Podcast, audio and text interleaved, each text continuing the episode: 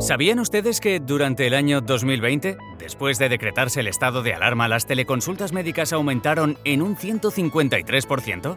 Quizá usted mismo conectó con su médico de cabecera o con un especialista para hacer una consulta a distancia, para recibir los resultados de una analítica o para hacer el seguimiento de una dolencia. Esto es hoy en día una realidad. Doctores y doctoras equipados con una webcam que atienden sus citas desde la soledad de su consulta algo que sin duda ha sido un alivio para descongestionar los servicios sanitarios durante la pandemia. Pero además de la atención remota mediante videollamada, ¿existen otros sistemas de telemedicina basados en dispositivos más avanzados?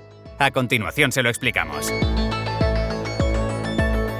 Les habla David Morales. Bienvenidos al podcast de Accelerate Innovation by Fujifilm.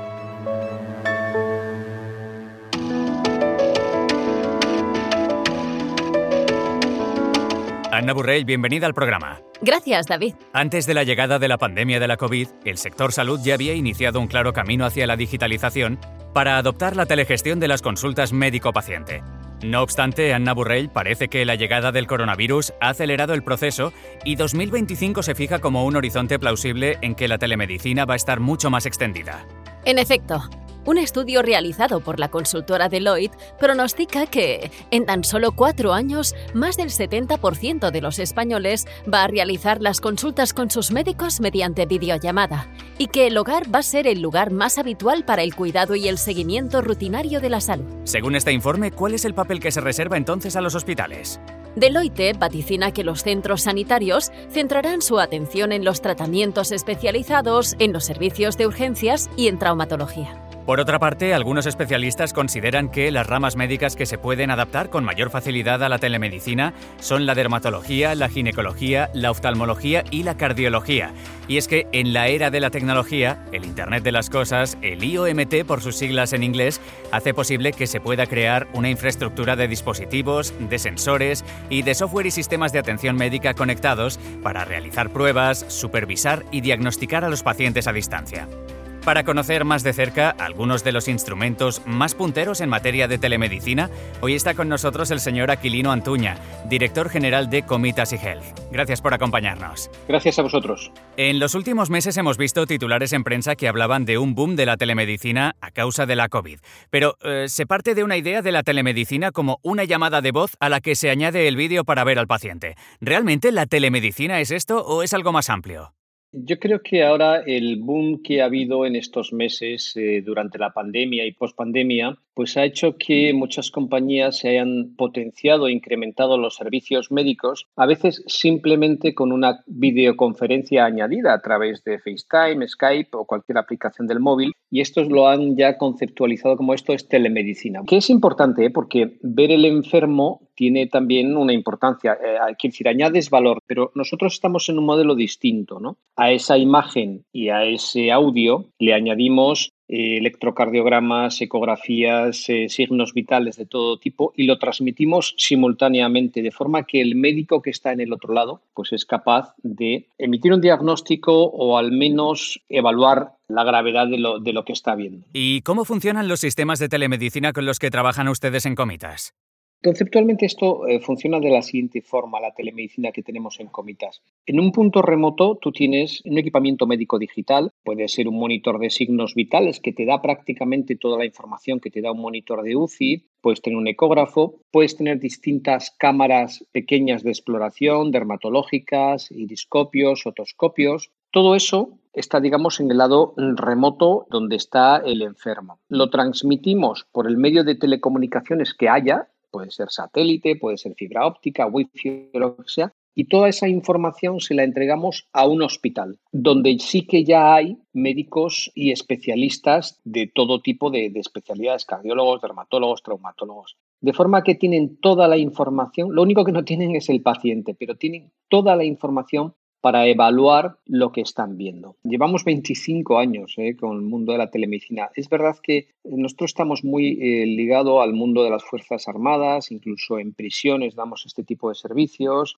en los buques hospital que atienden a los pesqueros. Tenemos una enorme experiencia de haber hecho miles de sesiones médicas que están almacenadas en nuestros servidores, correctamente encriptadas, para atender pues, eh, todos los buques de la Armada todas las misiones del ejército tienen equipamiento nuestro y están conectadas, en este caso, contra el Hospital Militar Gómezulla, ¿no? Eh, de forma que cada vez que ha habido una incidencia con un soldado, con un miembro de, las Fuerzas Armadas en una misión de paz de las que habitualmente asiste España, en Afganistán, en Libia, en Mauritania, lo que sea, pues sin poder disponer de todo un cuadro médico de traumatólogos, cardiólogos, no sé, pero sí tienen personas formadas en manejar los equipos, de forma que desde aquí, desde España, desde el Hospital Militar, les puedan eh, dar un servicio muy, muy bueno y, de mucha calidad. ¿no? ¿Y para usar estos aparatos son necesarios unos conocimientos especiales de nuevas tecnologías?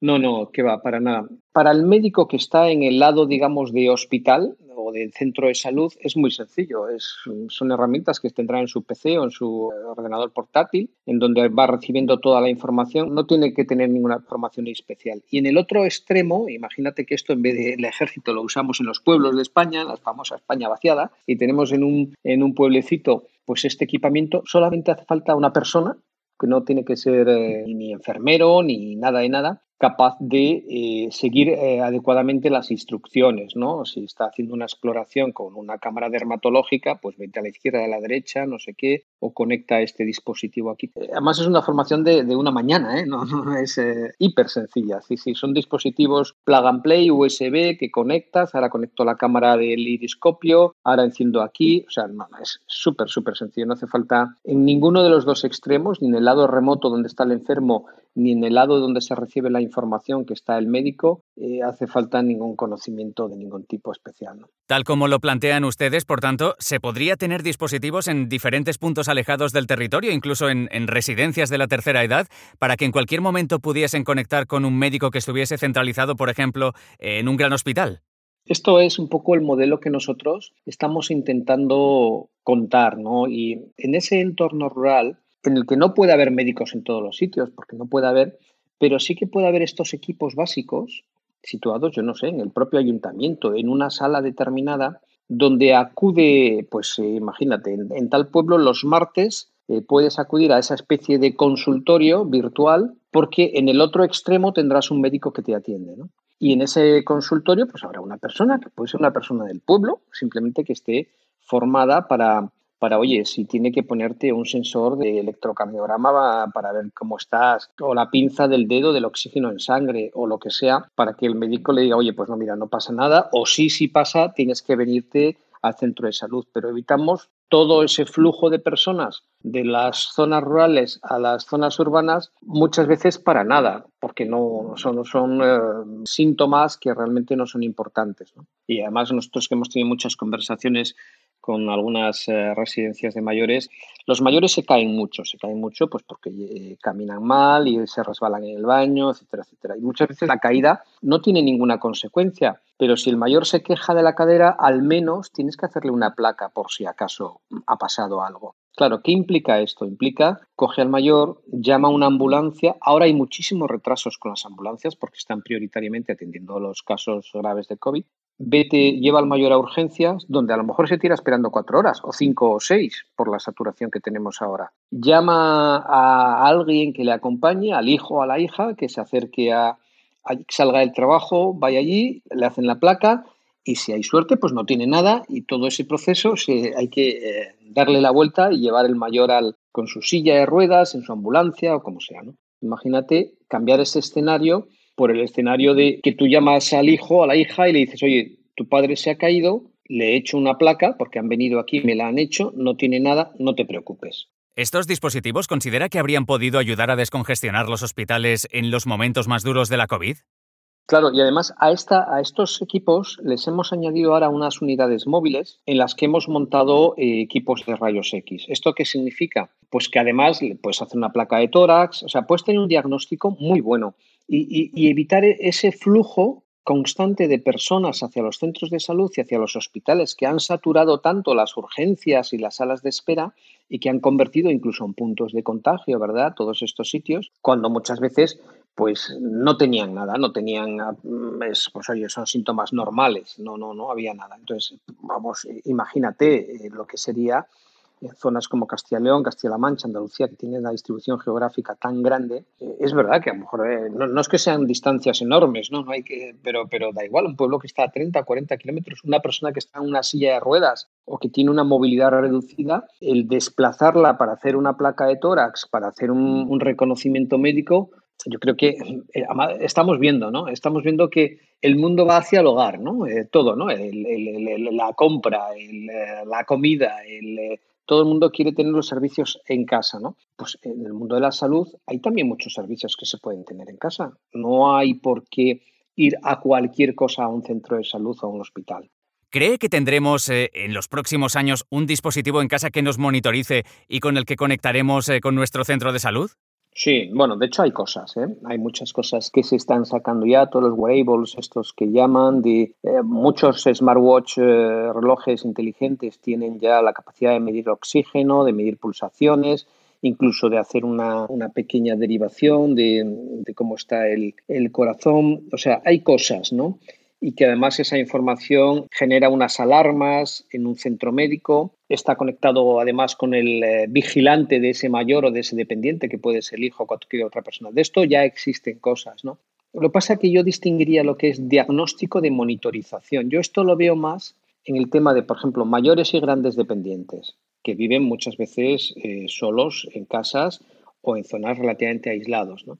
Es muy interesante ¿no? Tener una monitorización constante, razonable, ¿eh? tampoco tiene que ser las cosas muy intrusivas, pero pues si esta persona se cae, si tiene una arritmia y tal, que saliera una alarma. Hay cosas ya en este, en este sentido y son terriblemente útiles ¿eh? y, las cosas van por ahí en este sentido. Pero digamos que nosotros ahora mismo estamos más focalizados en el mundo del diagnóstico, o sea, el diagnóstico a domicilio, hacer una radiografía cerca de tu casa, hacerte un electrocardiograma, una ecografía en tu casa para ver qué te está pasando, por qué no te encuentras bien. Incluso puede ser preventivo, pero eh, de esta forma. Esto ya es monitorizaciones. Personas a lo mejor dependientes o mayores que viven en entornos más aislados o que viven solos o que tienen pues algún tipo de enfermedad crónica, ¿cómo hacemos el seguimiento constante de, estas personas? Y estas ideas que, que comentas son terriblemente útiles y hay muchas cosas, ¿no?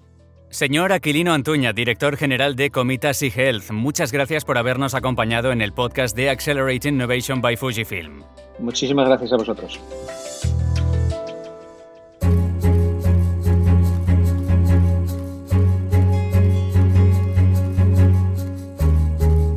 Para finalizar este podcast de Accelerating Innovation by Fujifilm, Anna Burrell, resúmenos los aspectos más destacados. En primer lugar, destacar que desde el inicio del estado de alarma, las teleconsultas se incrementaron en un 153%.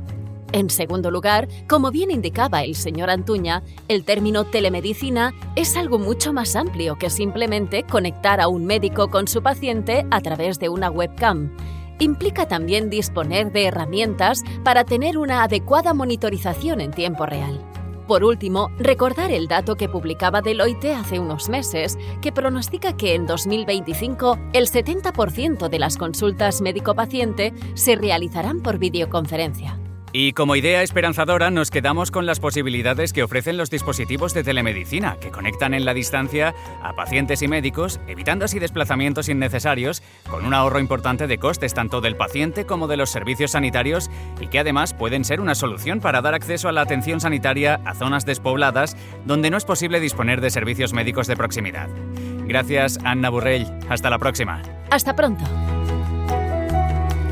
A todos ustedes les emplazamos a escucharnos de nuevo en la próxima entrega del podcast de Accelerate Innovation by Fujifilm, donde seguiremos hablando de tecnología, de innovación, de ciencia y de salud. Hasta pronto.